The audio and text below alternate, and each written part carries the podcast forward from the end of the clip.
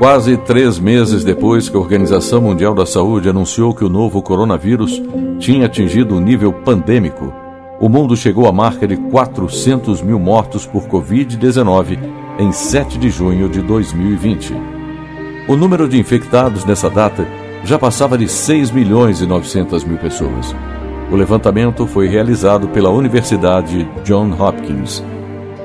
Naquele momento, os Estados Unidos concentravam mais de um quarto das mortes pela doença no planeta, contabilizando 109 mil vítimas.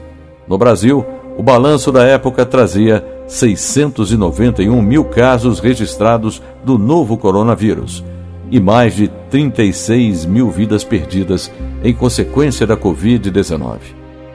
Dois dias antes de o mundo chegar aos 400 mil óbitos, a OMS divulgou orientações atualizadas sobre a doença. De acordo com as evidências que os especialistas tinham até aquele momento, o vírus era transmitido entre as pessoas principalmente por meio de gotículas respiratórias. E essa transmissão acontecia quando havia contato próximo de menos de um metro de distância entre elas.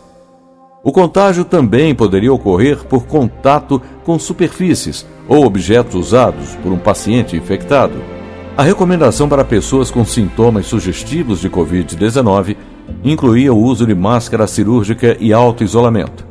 No caso de sintomas que indicassem a doença, era preciso procurar um médico.